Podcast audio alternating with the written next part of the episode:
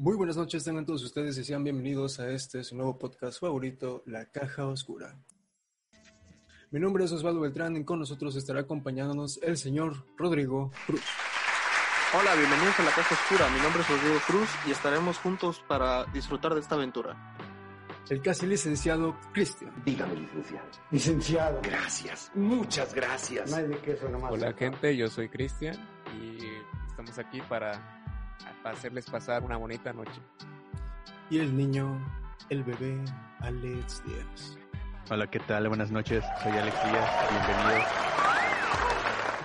Bueno, por este ser el primer episodio tenemos que darnos un espacio introductorio para explicar de qué va a tratar este podcast. Y aunque con la intro se pueden dar una idea de que algo tendrá que ver con películas, decir que este es un podcast de películas no me parece del todo acertado.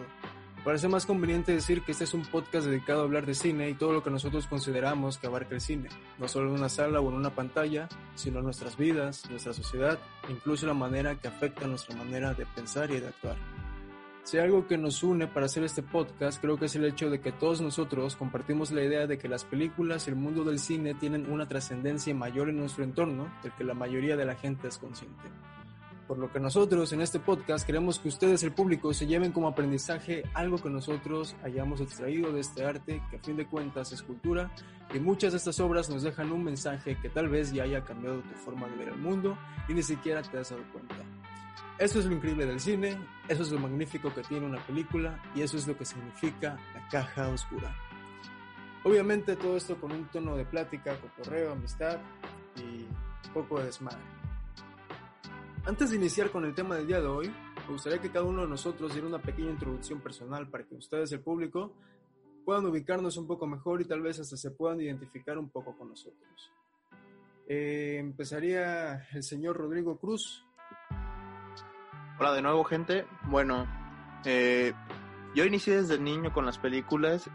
Incluso me atrevo a decir que disfrutaba más ver películas que jugar juguetes.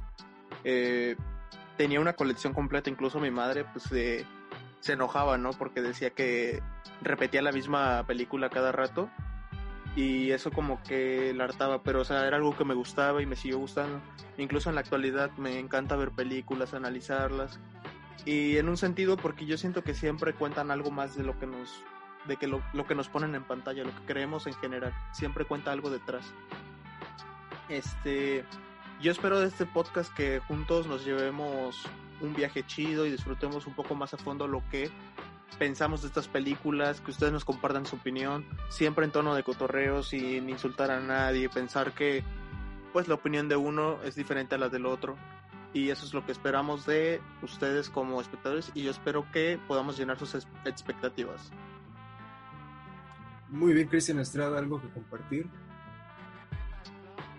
Pues en lo personal, lo que sería el cine, el arte, es algo que me ha encantado también desde chiquito. O sea, compartir cosas, datos curiosos o cualquier, no sé, tontería que pueda surgir de una simple película, de, un, lo que se trate de cine en general. Y pues en sí, lo que ya, eh, algo también que hay que recalcar para este canal es de que aquí nada más somos gente no experta en, el, en el cine, o sea, nada más estamos dando nuestras opiniones y obviamente no es algo que vaya a ser de, de agrapa, o sea, no es que vaya a ser en general lo que vamos a decir nosotros, o sea, cada quien tiene su opinión y se puede respetar, o sea, y el público también está libre a comentar lo que quiera respecto a lo que estamos diciendo. Muy bien. Alex. Bueno, pues saludo otra vez. Soy Alex Díaz, tengo 21 años, soy Capricornio y pues bueno, creo que como todos aquí hemos tenido un contacto bastante intenso con el cine. bueno, en mi caso sí, desde que era niño el cine siempre ha sido una parte importante de mi vida. Hoy en día he crecido más y más que el cine me gusta contar historias, ¿no? En múltiples medios, eh, a contemplar esas historias y creo que si iniciamos bien y continuamos con este proyecto, se puede llegar a algo chido, pero aquí vamos a estar un rato, ¿no? Echando, echando la guasa, dijeran los chavos. Como dice la chaviza. Un rato. Un ratito. Cámara. Nada más, nada más. Sí, leve, leve, leve, claro. Bueno, pues por mi parte, este, yo estoy aquí principalmente porque esto es un proyecto de amigos. Creo que es lo que más me gusta de todo esto, que somos un grupo de amigos que decidieron de la nada juntarnos a hablar de películas de un momento a otro, todo surgió. Tal y, cual, de la pues, nada. Estamos aquí solamente navegando la corriente y a ver a dónde nos llevan. Este, por mi parte, las películas, pues yo sí he notado cómo las películas me han influenciado, cómo han cambiado mi forma de, de ver algunas cosas.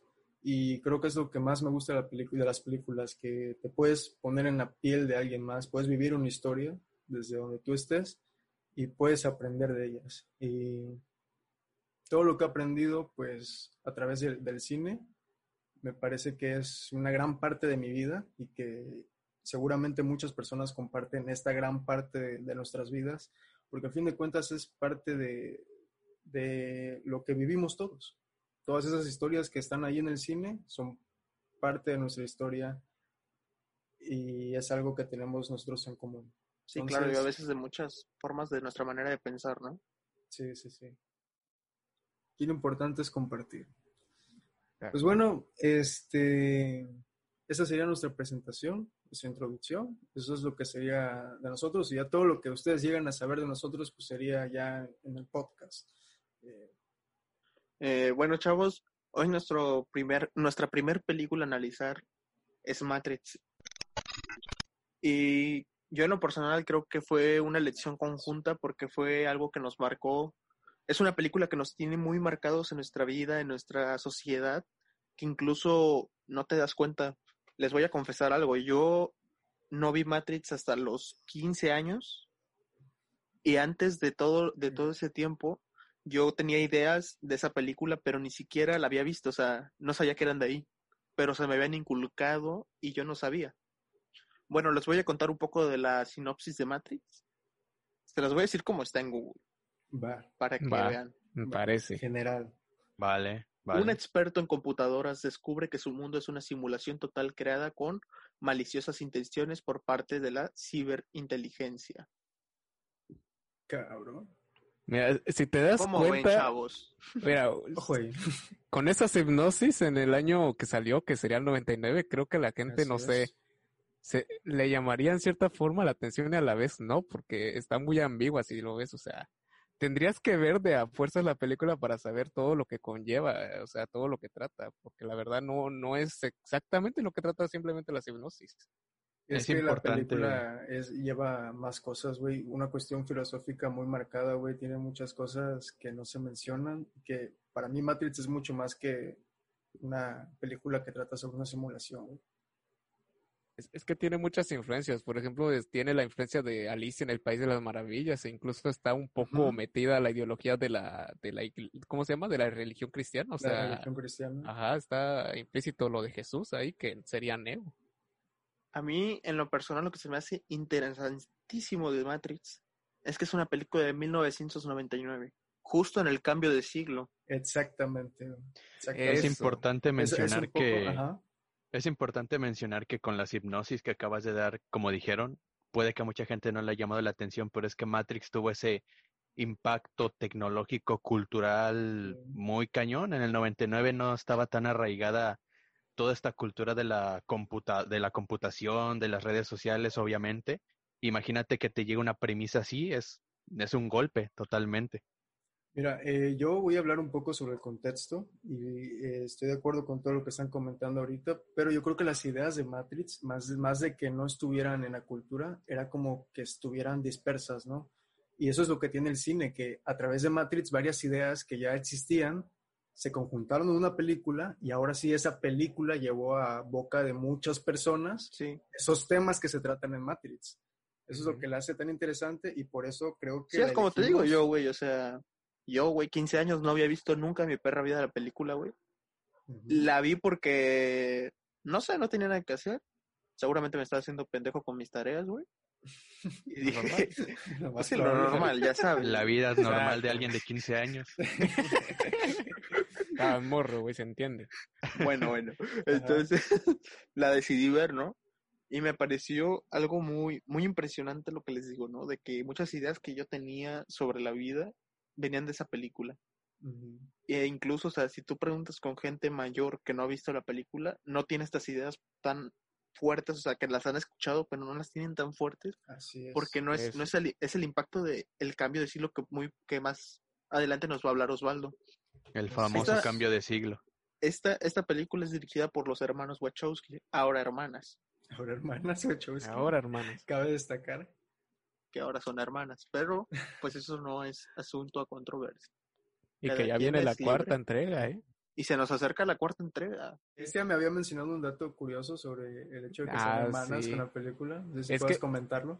Es que está, eh, bueno, es que sacaron la supuesta teoría porque está el dato curioso de que hay un personaje en la película que se llama Switch, que pues principalmente en el, en el guion, en el primer guion estaba visto de que en la Matrix fuera mujer y en el mundo real fuera hombre.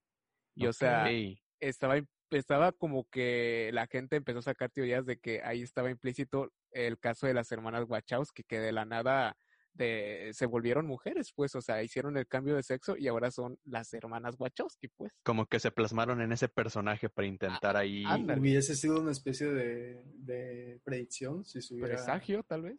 Ajá. Si Pues no sé si presagio, tal vez porque ya era pues algo que tenían ellos, pero pues también tomemos en cuenta en la época que ellos son, ¿no? De, la, de su generación. Acá Sí, han claro, cambiado ¿no? muchas cosas. de- ah, del 99 para acá han cambiado muchas Sí, cosas y vamos a hablar un poco de eso más adelante. Y, y me parece algo impresionante que Matrix te hablo de. Tiene muchas cosas que en ese tiempo no existían y que ahora estamos viviendo y no nos estamos dando cuenta. Entonces, pues iniciamos. Eh, nuestro. El que inició, va a iniciar esta investigación, por así decirlo, es Osvaldo. Así que le damos la palabra a Osvaldo. Me parece bien. Este, no, pero aguanta, güey, pero aquí en, el, en la escaleta está primero Díaz.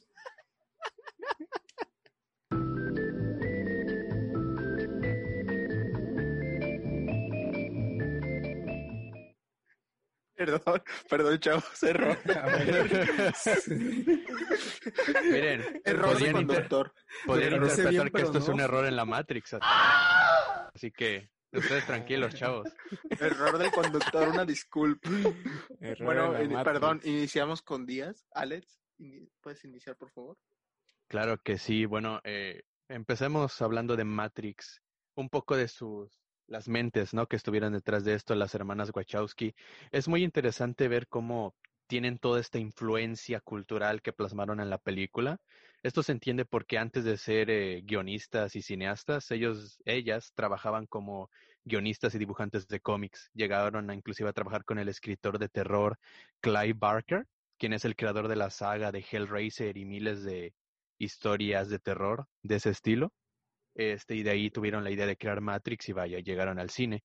Eh, dentro de sus influencias del cine más que son más presentes en la película en cuanto a secuencias de acción son es el cine de kung fu, el cine de artes marciales, el cine de Hong Kong, todas esas producciones asiáticas donde veíamos a los personajes literalmente volando, que tiran golpes y son capaces de derribar muros, ¿saben? Es como que toda esa influencia del cine que vaya, es este, se me ocurre a la mente la película El Tigre y el Dragón de Ang Lee, producciones de Jackie Chan o inclusive Bruce Lee, Pues, ¿no? Que Bruce Lee cualquier película de Bruce Lee.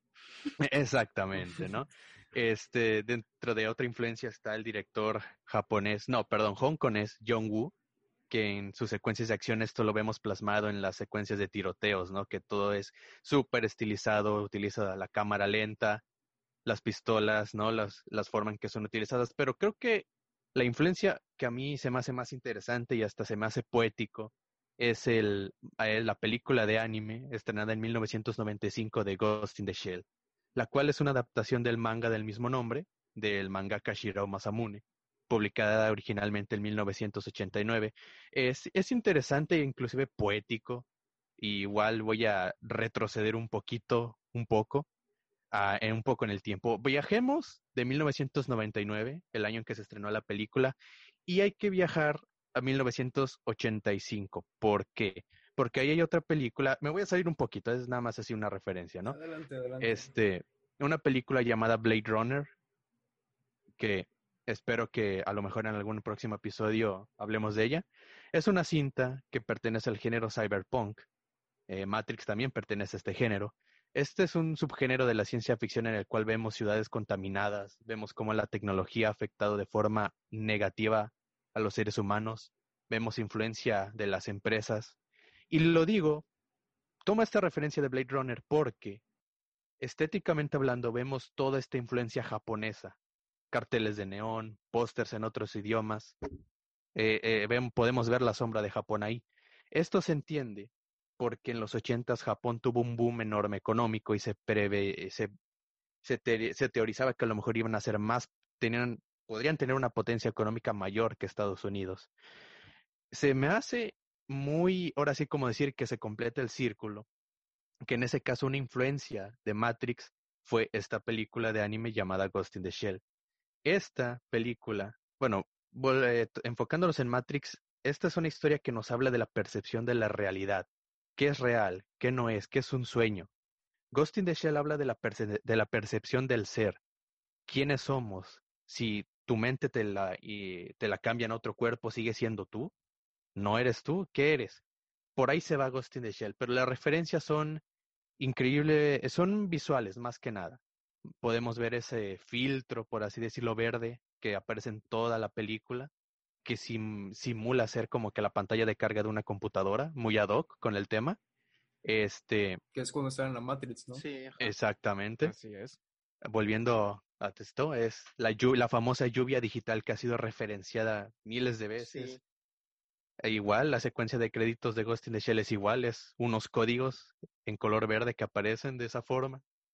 Igual eh, podemos ver diseños, conceptos, imágenes, el tiroteo que hay casi casi en el clímax de la película, ¿no? En ese, ¿qué eran? Las oficinas de la empresa donde trabajaba Sí, Neo, me parece. Estaba Sí. secuestrado a Morfeo.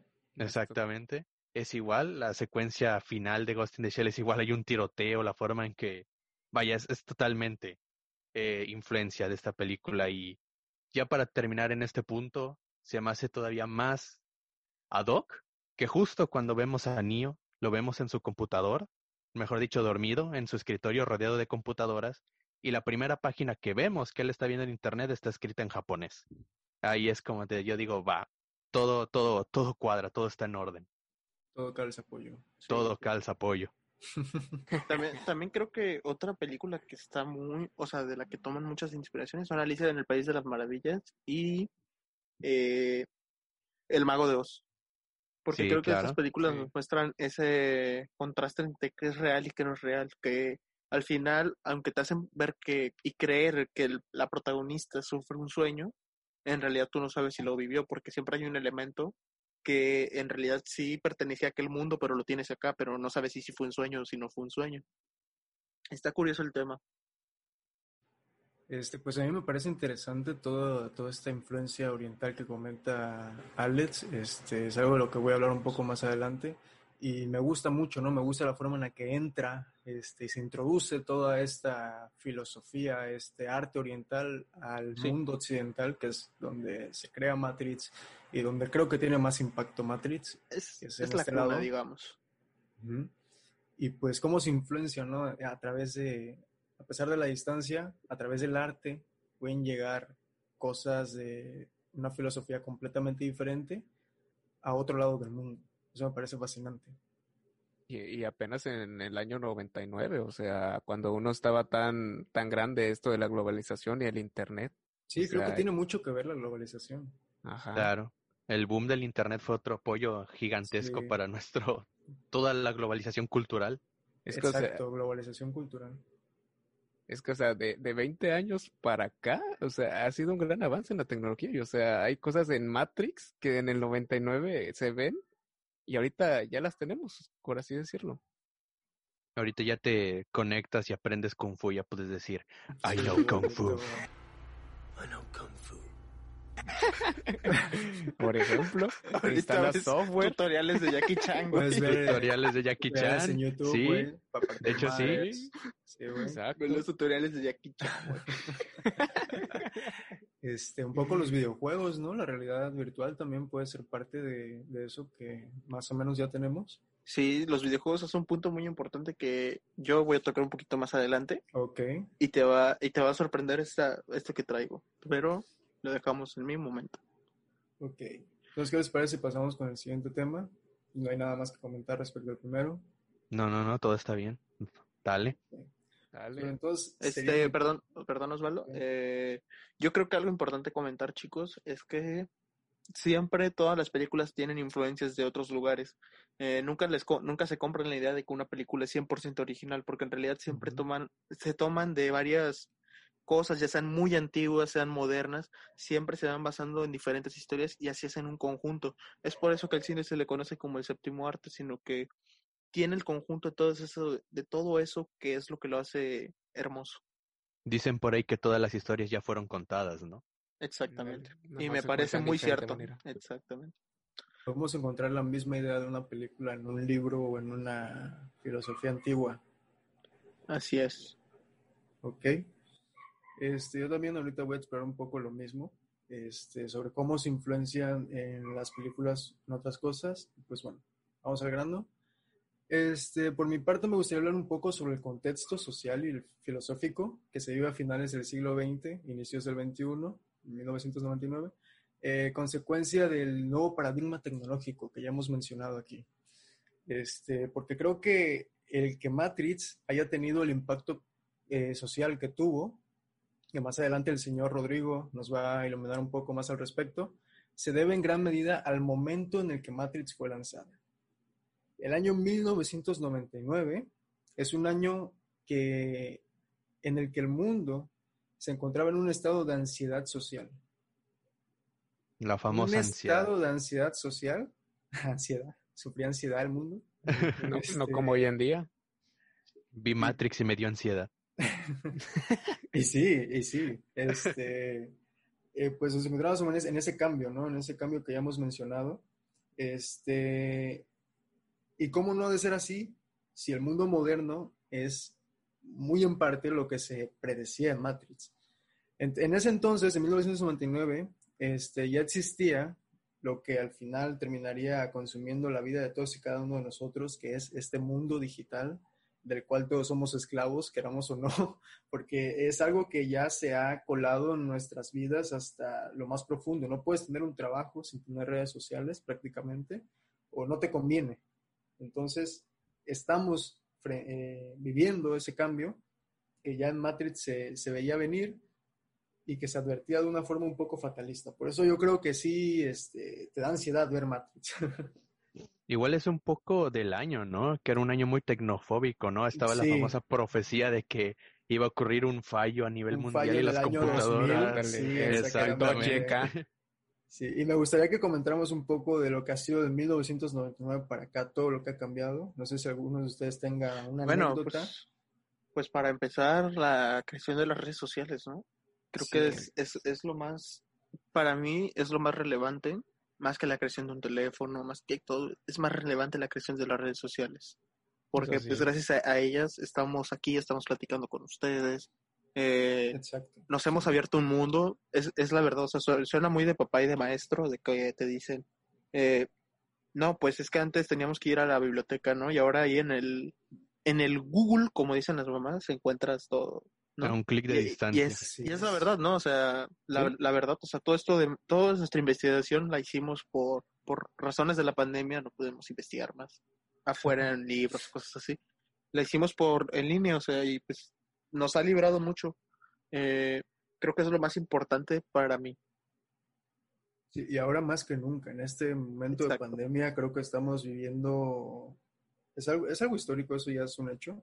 Un cambio tecnológico también se está Un viviendo y Cambio tecnológico también. Creo que estamos incluso más que antes introduciendo la tecnología en nuestras vidas, incluso más. Creo que vamos rápido, ¿no? O sea, va más rápido, va más acelerado el proceso de tecnologización. de desarrollo tecnológico. Ujú.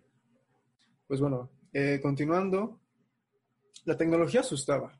Como prueba de ello podemos encontrar en la cultura diversos ejemplos como la película de 1968, 68, perdón, 2001 Odisea, del Espacio, en la que la inteligencia artificial HAL 9000 se torna en contra de los humanos. Entonces, eh, podemos ver aquí ya, por ejemplo, que ya existía ese miedo a la inteligencia artificial. No es algo propio de Matrix, es algo que ya ha estado, que desde hace unos pocos años atrás, incluso yo me atrevería a decir que desde la revolución industrial, el ser humano tiene miedo de las máquinas. Le ¿Por tiene qué? un pavor enorme. Por diversas razones, ya sea que te quite el trabajo, que te quite la libertad o lo que tú quieras, pero el ser humano ha tenido un miedo de las máquinas desde hace muchos años. Siglos, yo diría, ¿eh? Es como Incluso- siempre, de que el ser humano le tiene miedo a lo desconocido, A a lo lo nuevo. nuevo. Sí.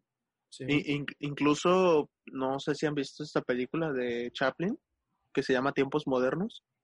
Eh, bellísima, chicos y compañeros de panel.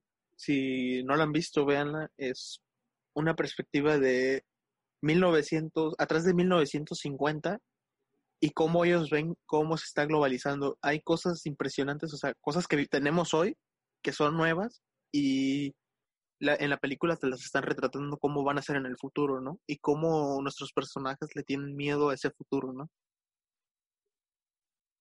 Me parece bien y tal vez hasta podríamos comentarla en el canal. Ajá, un, Podríamos un hacer siguiente un, episodio. un episodio si, Un episodio si quieren, déjenos en los comentarios si les interesaría. bien. También podemos encontrar en la cultura libros como Yo Robot de Isaac Asimov, que se publica en 1950. Desde entonces, desde 1950, existen libros que relatan eh, cómo sería la vida en el futuro con la tecnología y los robots. Así como otros libros que puede ser La Era de las Máquinas Espirituales de 1998, escrito por Raymond Kurzweil. Eh, me parece muy interesante este libro. Me parece que tiene mucho que ver eh, lo que escribe con Matrix y este, eh, una pequeña introducción de Raymond. Nuestro amigo es un inventor estadounidense, músico, empresario, escritor, científico, especializado en ciencias de la computación e inteligencia artificial y desde 2012 es director de ingeniería en Google. Básicamente una verga viva. Este, En resumen, este señor escribió un palabras. libro, un libro que relata en tres, este, tres partes eh, cómo la evolución de la computación será parte de la evolución en el futuro. 1998 he escrito este libro y toca temas, este, por ejemplo, en la primera parte se habla de la teoría de la evolución y su aplicación en la inteligen- en inteligencia tanto humana como artificial. La evolución es un tema que aparece en Matrix, no sé si ustedes lo recuerden, cuando el agente Smith tiene secuestrado a Morfeo y Sí. este, le menciona que son el siguiente eslabón de la, de la evolución. ¿Ustedes hasta qué el- opinan? que hasta les tiene a asco a los humanos. Así es, o sea, le damos asco al agente Smith, olemos cabrón, dice. ¡Fuchicaca! Andamos ¿Qué a caca, hacemos? según él. Sí, ¿ustedes qué opinan de esto? De que la, la tecnología y las máquinas son el siguiente eslabón en la evolución. Pues, Pues yo en- pienso que sí, o sea, o- pues ya está el transhumanismo casi casi introduciéndose en la sociedad de hoy en día. O sea, ya hay, no sé, gente con partes robóticas Ujú, o incluso exactamente. gente, Así gente es. que se cambia cosas para meterse más a este mundo digital tecnológico. Inclusive,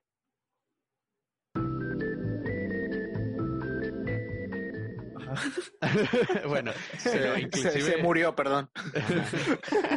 Falla la Matrix, falla la Matrix. Una fue- un fue. glitch, fue un glitch en la Matrix. No, iba a decir que inclusive, este, dejando de el, en el aspecto físico, claro, ¿no? Tenemos todos estos elementos de tecnología, ¿no? Que ayudan al ser Sí. humano en su cuerpo, pero inclusive en cuestión de identidad, también hay otra perspectiva bien interesante, que es lo de las redes sociales, ¿no?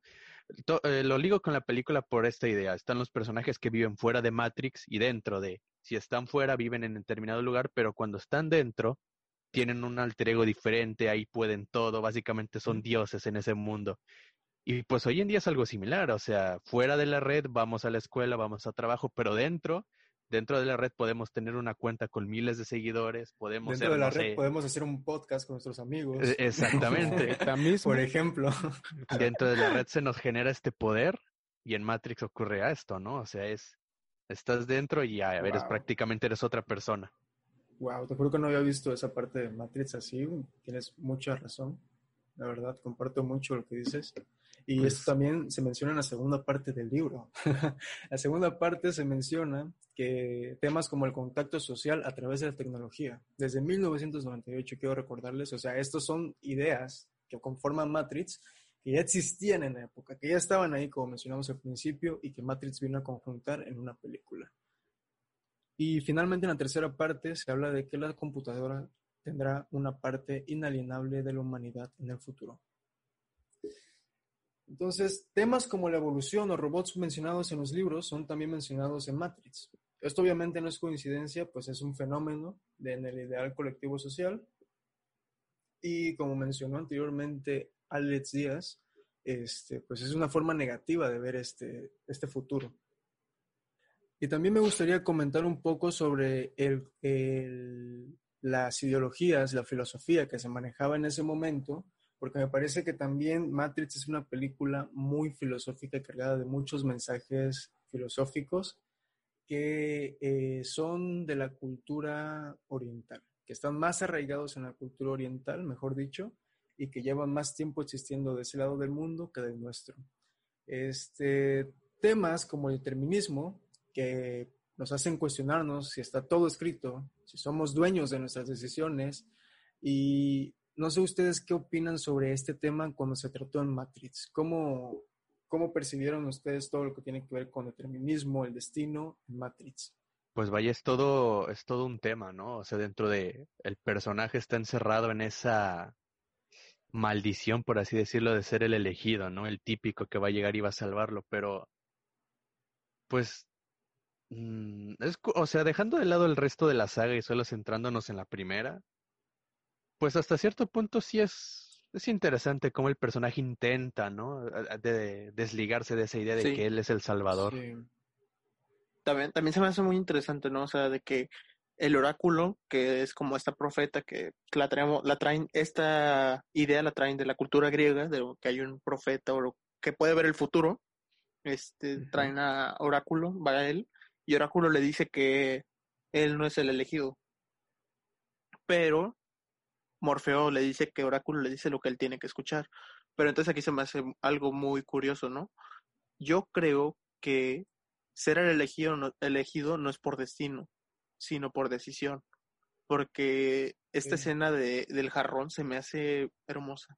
Este de Nio tira el, el oráculo le dice, vas a cuidado con el jarrón, y él le dice cuál jarrón, y por ese por cuestionarse cuál jarrón tira el jarrón y se hace, se hace una idea bien, bien extraña porque le dice, ¿tú sabías que iba a tirar el jarrón?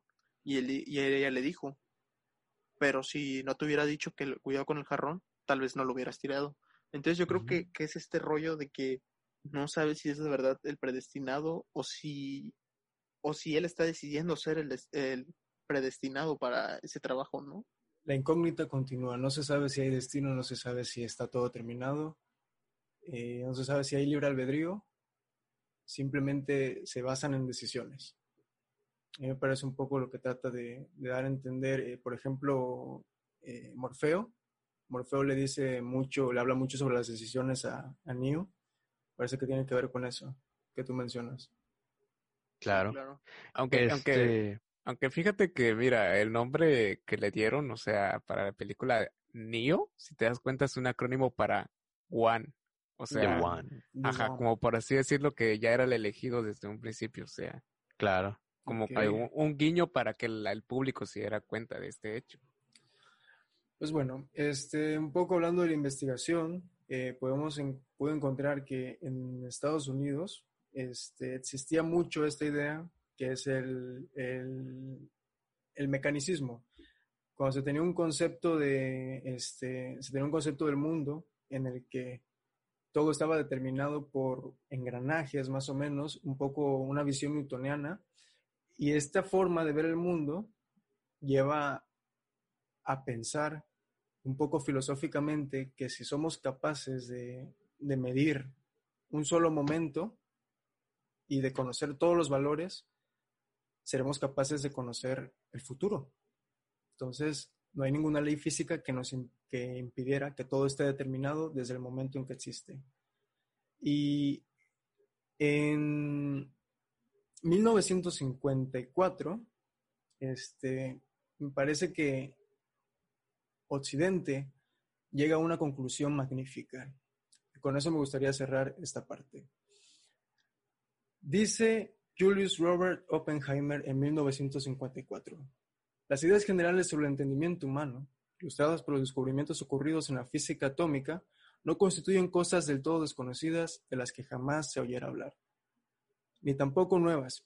Incluso nuestra propia cultura tiene su historia, y en el pensamiento budista hindú ocupan un lugar muy importante y central. Lo que hallaremos es un ejemplo, un desarrollo y fin refinamiento de la sabiduría antigua. Sabiduría oriental, Y pues creo que por mi parte sería todo en ese aspecto filosófico que, que acompañaba al, a Occidente aquí en, en el momento en el que se estrenó Matrix. Y pues me gustaría que el señor Cristian Estrada nos comparta lo que él investigó. ¿Qué puedes contarnos, Cristian? Pues en sí, mi investigación más que nada es el hecho del por qué es que le gustó tanto a la gente y por qué es el hecho de que a mí me, me gusta en lo general. Eh, o sea, los aspectos que a mí más me gustan son eh, los efectos, es una parte, po- porque, o sea, a pesar de haber estado hecha en el 99, los efectos están todavía duraderos hoy en día, a pesar de que hay películas que están hechos con efectos hoy en día y se ven falsos. Sin en cambio, los de Matrix no se nota tanto este, estos efectos eh, falsos por computadora que podrían ser. Y no sé, o sea, hablando desde aspecto ya personal, el por qué es que yo encuentro un gusto por esta película de Matrix, es que yo a pesar de Rodrigo, que la vio hasta, no sé, los 15 años, como él dijo, yo la vi ya muy de, muy de chico. Y de hecho era una película que casi siempre veía porque yo con mi hermano la veíamos, no sé, cada, cada fin de semana o cada que podíamos o cada que nos aburríamos, la teníamos en un DVD. Pero lo que voy es de que yo ya desde pequeño tenía esta idea, no sé, de que tal vez lo que está enfrente de nosotros no sea la verdad o que simplemente estamos en un mundo que manipulado, o sea, eh, como, como el tema que ya se, estuvimos platicando y el que toca la película, el hecho de que está este determinismo, o sea, si ya existe este futuro ya determinado para cada quien o cada quien es libre de hacer lo que sea. Pero obviamente de niño, pues, no sé, yo me sacaba los mocos o cosas así, pero eh, yo no pensaba tanto de Todavía. manera... fi- Ah, ajá, todavía, Hasta la pero- fecha. pero yo no pensaba, yo no pensaba de manera filosófica como ahorita que la volví a ver la película, porque, o sea, ya ahorita con, con esto de que estoy estudiando en la universidad y me he leído uno que otro filósofo, me, me llamó la atención de que le entendí un poco más al aspecto filosófico que quisieron plasmar los hermanos Wachowski en su momento, por, por el hecho de que en esta escena del oráculo, que este de que la, que la frase que ve Morfeo es conócete a ti mismo. Que esa frase, si, si no me equivoco, creo que la dijo Platón. Y Platón, eh, si no me equivoco, perdón, audiencia, pero creo que decía el hecho de que conocerte a ti mismo significa el primer paso para llegar a la felicidad y saber quién eres y qué es lo que quieres hacer en un futuro. Y, y o sea, es un aspecto que me, que me encantó de Matrix en su momento y ahorita ya, ya de grande, a los veintitantos años que tengo. No sé si a ustedes les pasó igual que en su niñez o en el momento que la vieron les, como así decirlo, les abrió los ojos y como decía Morfeo en la película, les dolió por el hecho de que nunca los habían usado para este contexto. Pues Vaya. lo que, lo que he dicho, la vi ya muy grande y cuando la vi, pues, o sea, se me abrió, se me abrió un mundo, ¿no? Porque, no sé, o sea, la- creo que la mítica escena de Matrix, hayas visto o no la película, sabes que es de Matrix, es esa, es esa, porque la han replicado tantas veces, De las es, balas. sí, Neo es- esquivando las balas, lo han hecho los Simpsons, Futurama, todos han hecho esa escena. Y se me hace algo muy importante, ¿no? O sea, cómo, cómo nos afecta, cómo se nos, cómo nos arraiga- arraigamos a esas ideas. Y también creo que los, lo que mencionaste, los efectos visuales, impresionante. O sea, yo, yo, yo leí que en efectos visuales fue la primera película en la historia en usar ese, ese efecto 3D de que se detiene la cámara y gira y hace como si los personajes estuvieran en 3D. Eh, O sea, es, es fantástico, ¿no? Porque eso es precisamente lo que creo que la mantiene viva. Incluso me atrevería a decir que como todavía forma parte del siglo XX, en cierto modo llega a desfalcar a Star Wars, que también se hace una película para la época impresionante en efectos. Ok. Este, desde mi punto de vista, si bien este, a mí creo que el aspecto que más me gusta es todo el aspecto visual, todo lo que son los escenarios, vestuarios de los personajes, las secuencias de acción igual son increíbles. Yo ahí honestamente sí difiero un poco de los efectos que son en digital, algunos ya se ven algo viejitos, ahí en mi opinión, pero toda esa secuencia del, vaya, del que le dicen el tiempo bala, ¿no? Está, es icónico. Todo lo que tiene que ver con el diseño del mundo de Matrix a mí me vuela la cabeza y es curioso porque yo no tuve el chance de ver Matrix desde muy joven, la vi creo que hace dos años y eso fue algo así como de, o sea... Oye, cabrón, no es competencia. Se te No, abrieron güey. los ojos. Ah, es la lo que nunca. pasa, es lo que pasa. Y pues sí, o sea, es una película que la vi, me encantó. Ese fin de semana aquí ya la pude ver que la vi cuatro veces, o sea, no, no me cansaba y tiene sus cosas negativas a nivel ya de narración, pero Obvio. sí, es así no, es. no hay película perfecta.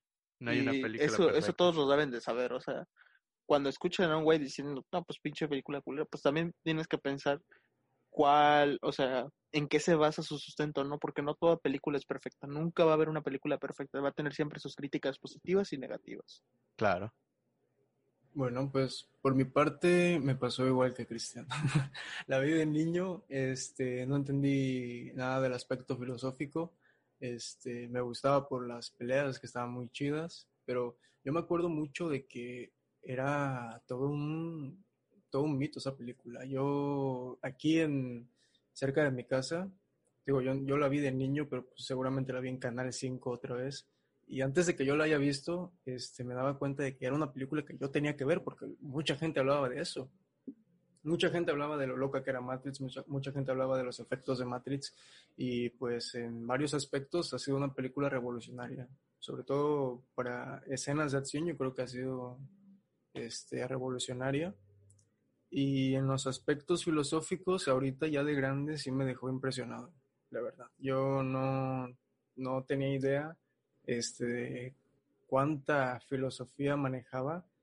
Y como dice este, Rodrigo, son cosas que se, que se estudian en, en Platón, cuando estudias a Platón, cuando lo lees, pero que también están en la cultura oriental. Yo creo que por eso Matrix es un puente entre eh, la filosofía oriental y occidental, cuando la, el mundo occidental ya había aceptado un poco ese tipo de filosofías.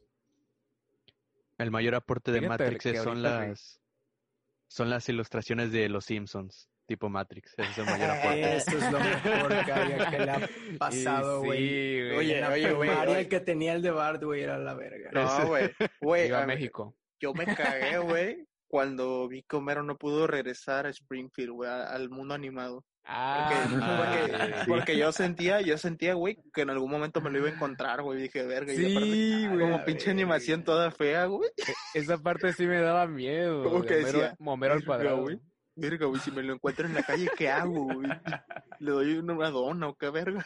Co- co- como la historia, güey, de Chester Chetos en Kitsania, güey. Ah, no más. No, güey, le, le iba a hacer como Santa Claus, le dejaba su donita, güey.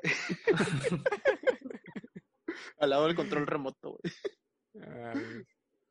Sí, Mira. fue todo, todo un mito Matrix.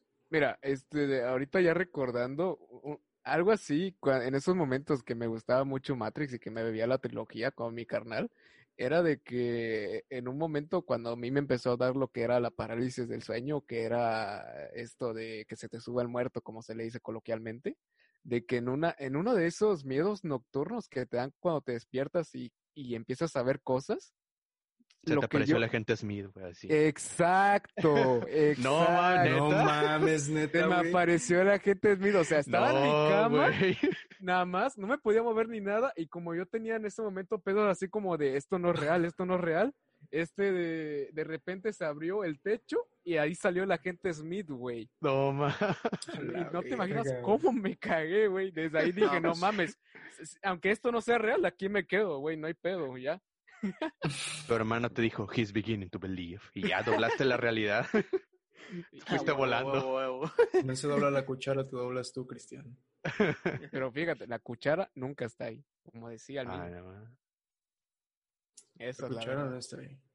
Y pues, o sea, con esta anécdota que les cuento es una de las consecuencias que te da el que te abran los ojos. O sea, es algo que va a hablar Rodrigo ahorita. O sea, le doy la palabra para que diga un poco cómo es que cambió, o Las consecuencias que tuvo en el mundo esta película. Ajá. Vale. Eh, bueno, chavos, yo les quiero hablar un poco de todo lo que nos trajo Matrix, ¿no? Eh, yo quiero hablar algo que no se mencionó tanto, que es el mito de la cueva, eh, que es un mito que nos habla sobre si estás encerrado en un lugar por mucho tiempo y alguien logra salir de esa cueva, o sea, estás en una, en una cueva oscura y estás viendo algo, tú crees que esa es tu realidad. Si alguien sale de la cueva y te dice que en realidad hay algo más colorido y regresa y te dice, oye, güey, hay otra cosa allá afuera, tú le dices, estás pendejo, güey, es que es mi realidad. Sácate a la verga. güey. Sí, güey, o sea, no mames, ¿sí o no, güey? Pues A sí, mi güey. casa güey, no me la venga a hacer de pedo. güey. Como, Ándale, no venga a hacerme la de pedo, güey, o sea, qué pedo, ¿no? Entonces, aquí viene una teoría que vi en primer, en primer semestre que se, que se llama la teoría del límite de la conciencia posible. ¿De qué nos habla este, este límite de la conciencia?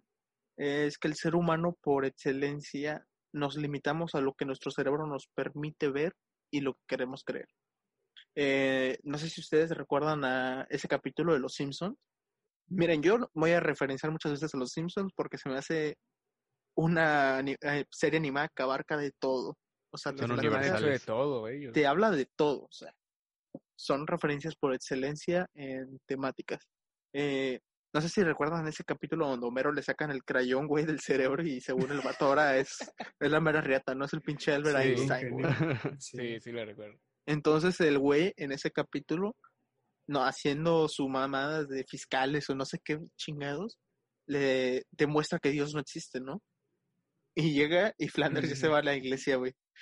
Y le dice Flanders, ¿qué onda, Homero? ¿Qué haces, no? Y Flanders le dice, y Homero le dice a Flanders, no, pues veo, o sea, eh, estaba haciendo mis cosas fiscales y entre tantos números descubrí que Dios no, es no existe. ¿Y qué pasa? Flanders lee el documento, nunca se nos muestra qué es el documento, y él dice, demonios, le dice a sus hijos, chicos, esto es muy real, tenemos que destruirlo para que nadie más se entere. La iglesia en, nutshell. O sea, y el güey, y el güey ve Homero está poniendo en cada, en cada pinche coche, güey, el, el documento, y el güey ahí va recogiendo, ¿no? Deshaciéndose. Entonces es como que nos ponemos un límite de lo que permitimos, ¿no? Y aquí viene otro pe- otro Es como la película, güey, o sea, el personaje de Cypher, que el sujeto quería regresar sí, a la- sí. a- al mundo de Matrix Sí, porque él no le gustaba la esa realidad. Sí, Sí, él ajá. prefería esa realidad porque se sentía real. Para él era, podía ser su realidad sin pedos. Y pues qué cabrón, ¿no? Que incluso sobre la misma realidad que él conocía, la realidad, realidad, eligiera el mundo virtual, güey. Él eligió. Y tal vez estamos haciendo lo mismo ahora, en este momento. Exacto. Igual, siguiendo el simbolismo católico cristiano era el Judas de la historia. Y aquí, aquí entra otra teoría, ¿no? O sea, lo que nos trajo Matrix en, en la posterioridad es que se empezaron a crear muchas teorías, incluso científicamente han hecho muchos estudios para comprobar si estamos en una simulación o no. Eso es lo que nos trajo Matrix científicamente y socialmente, porque también hay mucha gente que teoriza y piensa que tal vez sí vivimos en una simulación. Aquí se viene una de las teorías más, podríamos decirlos, más sustentables científicamente, ¿no?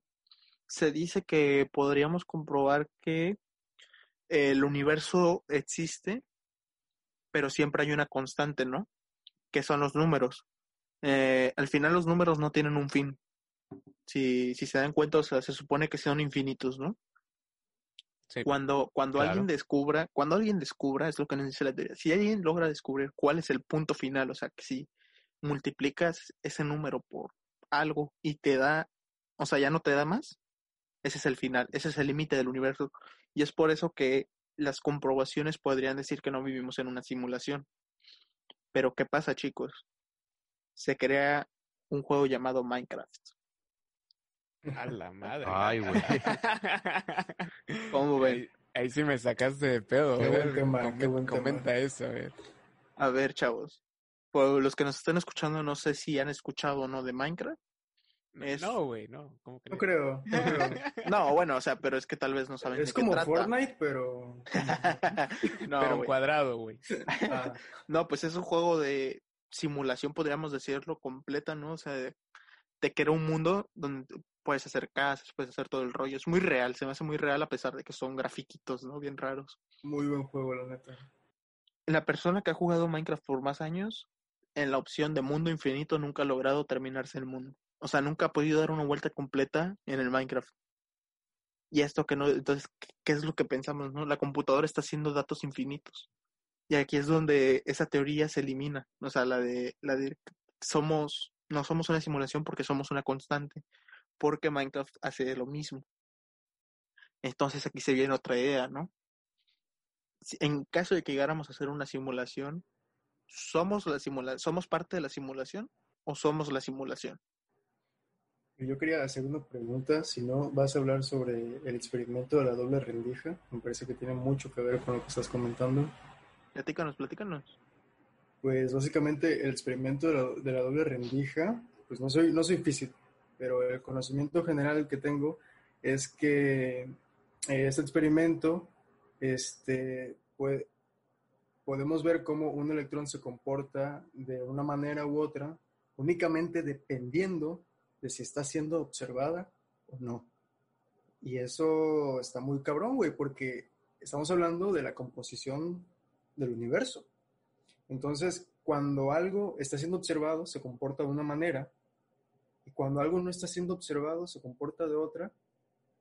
Sí, claro. Entonces, es algo muy parecido a lo que tú comentas que pasa en Minecraft, porque yo he jugado Minecraft y yo sé que el mundo se va generando constantemente mientras tú vas avanzando y mientras tu monito va como que desbloqueando cierta zona, en cierto límite. Y en nuestro mundo real podemos encontrar algo muy parecido, en mi opinión algo muy parecido, repito, no soy físico, pero pues eso sería un poco lo de la doble rendija y por qué lo, lo asocié con eso de- que tú comentas de Minecraft. Sí, claro. Como, como esta cosa de que, es, por ejemplo, si se cae un árbol en un lugar muy, muy lejano donde no haya ni siquiera un alma, ningún animal, el árbol haría ruido. O sea, a pesar de que no hay nadie quien lo escuche. Algo así.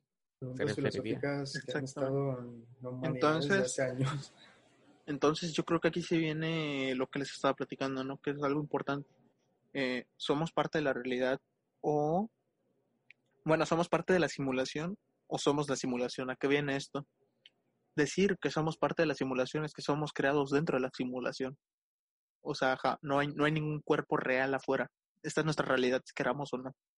Y creemos que por eso es que se puede crear, se puede dar ese pensamiento de que no somos una simulación. Y está la otra parte de que somos parte de, porque podría haber un cuerpo atrás como un Matrix, ¿no?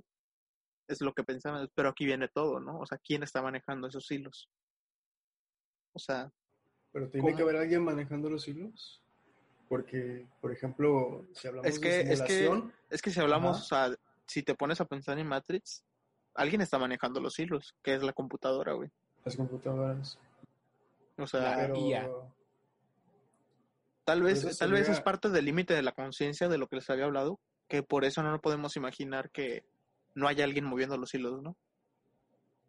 Porque sería muy raro, ¿no? Que somos una simulación, pero en realidad no existimos. O sea, se- Yo, yo he visto varias cosas, por ejemplo, de que nosotros, si pudiéramos interactuar con una dimensión más allá de la nuestra, fuera de nuestro universo, no seríamos ni siquiera capaces de comprenderla. Y un ejemplo, pues más o menos práctico, es como poner en un universo en dos dimensiones, ¿sí? bonitos y palitos, en tratar de introducir una esfera. El ser que vive ahí de dos dimensiones nunca podría ver la esfera, siempre vería un círculo que aparece y desaparece si nosotros estamos este, pues metiendo la esfera, pero nunca podría comprender lo que es. Él lo vería como algo en dos dimensiones, que actúa muy raro, y yo creo que pasaría más o menos lo mismo con nosotros. No podemos comprender si hay algo más allá, moviendo los hilos sí. de esta nuestra simulación. Y si, y si te pones a pensar un poco, o sea, físicamente podría ser una ilusión lo que vivimos, porque en realidad el color no existe, todo, eso está comprobado científicamente, ¿no? El color no existe. Es Cada todo, quien ve los colores. Son- También el hecho de que hasta el tacto es una ilusión. son reflexiones del sol que hacen rebotes acá y es lo que nos crea el color, es lo que vemos, ¿no? O sea, nunca, nunca vamos a saber que es en realidad que no es una el color. interpretación que hace nuestro cerebro. Todo lo que percibimos son interpretaciones de nuestro cerebro y el hecho de que sean interpretaciones es como decir que Es- cada quien tiene su Por realidad. eso, por eso es yo como creo, un filtro que se pone, ¿no? Es como de cuál es la realidad, cada quien tiene su propio filtro que la interpreta. Así Sí. es, es por eso, por eso, o sea, por eso yo creo que dicen, o sea, de cuando te dicen las abuelitas, ¿no? El perro está viendo al fantasma.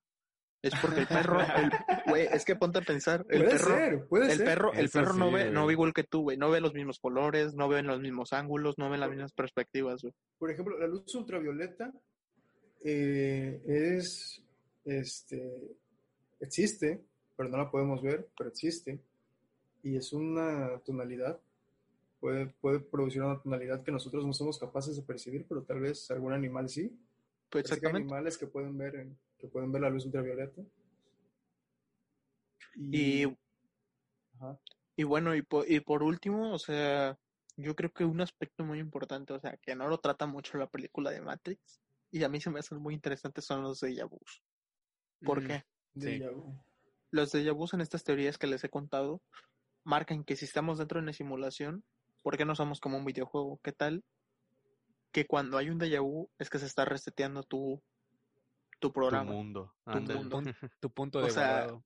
Ajá, algo así. ¿no? O sea, Estás avanzando en el chunk de Minecraft. ah, exactamente, güey. O sea, ponte a imaginar ese rollo, ¿no? Pero pues, esto sería todo, chavos. Seamos una realidad, seamos una simulación. Disfruten su vida, porque qué tal si no hay punto de reinicio y valió verga. Uno nunca sabe qué va a pasar, güey. ¿Qué tal si no hay regreso, güey? Y mamás. Así que más probable es que verga. y cuídense. No, hijo, Ah, llama que más de- temprano, llama más temprano. Quédense en casa. A mamar verga, no hay de otra. Pues bueno, Entonces, este, no sé, alguna conclusión que quieran dar respecto a la película. en lo personal creo que Matrix va a ser una, una película que va a seguir para muchas generaciones futuras todavía. Este que va a seguir alimentando a esas, a esas generaciones en cuanto a lo que piensan, a lo que se imaginan, ¿no? Sí. Porque yo creo que jamás se va a detener ese efecto, ¿no? Yo lo llamaría el efecto Matrix. Y, es que algo que agregar es el hecho de que el ser humano es curioso, o sea, siempre anda filosofiando de cualquier cosa. En algún momento, eh, todo ser humano se va a preguntar qué es real o no es real. O, o sea, de lo que ya hemos estado hablando, si estamos en una simulación o no. O sea, el ser humano siempre va a estar pensando constantemente en esto. E incluso, o sea, lo, lo único seguro que tenemos es la muerte, pero no sabemos si al, a la muerte se, como dirían algunos, se, se desbloquearía una nueva partida plus o cosas así. Hay algo más. Con todo tu inventario lleno, Anda. Modo creativo. modo creativo. Pues sí, porque andas como pinche fantasma volando, güey. Dale, Eso sí, ¿eh? Eso sí. como al Among Us. Como los Ajá. ámonos. Pues vámonos. A ver, digas, ilústranos. Este, bueno, como una conclusión que puedo decir, obviamente Matrix va a estar en el imaginativo colectivo de la gente, siempre va a haber ese punto de referencia de la realidad. Hay muchas otras cintas que tienen igual un enfoque similar, ¿no? Tron es un ejemplo, Ready Player One es otro ejemplo. Esos conceptos que están muy ligados a la idea de Platón que mencionó mi compañero Rodrigo. Todos esos temas filosóficos van a estar presentes porque son, es la interpretación del ser humano, no la búsqueda de saber qué hay más allá, cómo Claro. percibimos lo que llamamos realidad, ¿no? Siempre va a estar ahí, es una película que, ah, ya peli- hablando de la película bien, es una película que creo yo que ha envejecido un poco mal en algunos detalles, sigue siendo increíble en muchos otros y es una recomendación, o sea, si no has visto Matrix, no sé qué estás haciendo con tu vida. Ahorita está en Netflix, Mira, es que ahí más. la pueden ver. Acaba de salir en Aprovechen. Netflix, el primero creo. Dale. El destino predijo esto y por eso estamos aquí, está en Netflix. Sí, sí, de hecho, así pasó, chavos. Vayan a o verlo. sea, estábamos, estábamos buscando con qué película iniciar y todo el rollo, y de repente se nos ocurrió Matrix, pero todavía no lo confirmábamos, ¿no? Y al siguiente día, oigan, Matrix se acaba de subir a Netflix, ¿no? O sea, es como, Y, o sea, No sé. güey. O sea, por eso lo mencionamos, porque es como que se alineó todo muy bonito para que sacamos este primer episodio. Eso sí. Y pues una conclusión final de mi parte sería que eh, Matrix es lo que es y así va a significar lo que va a significar durante mucho tiempo, eh, porque eso es lo que hace el cine. Esta película, como ya hemos hablado durante lo largo de este podcast, está basada en ideas que ya existían, en filosofías que tienen miles de años de antigüedad, este, en temas este, de física, temas de inteligencia artificial que ya tenían años desarrollándose y que ya estaban en parte en un sector de la población. Pero yo creo que lo que tiene la película, lo que tiene el cine, lo que tiene esta forma de arte, es que ha llevado esos temas a boca de mucha más gente de lo que cualquier libro, aunque suene mal, más gente de lo que cualquier libro la pudo haber llevado en algún momento, porque el cine es cultura. Y es nuestra cultura, es actual. Lo que está en el cine va a influenciarnos y eso, me gustaría que eso quede muy claro a partir de ahora porque es la temática que vamos a manejar. Lo que está en el cine nos afecta y nos debe de importar. Sí, chavos, más que nada, lo que queremos destacar de estos aspectos es que no menospreciamos a, a las corrientes artísticas, ¿no?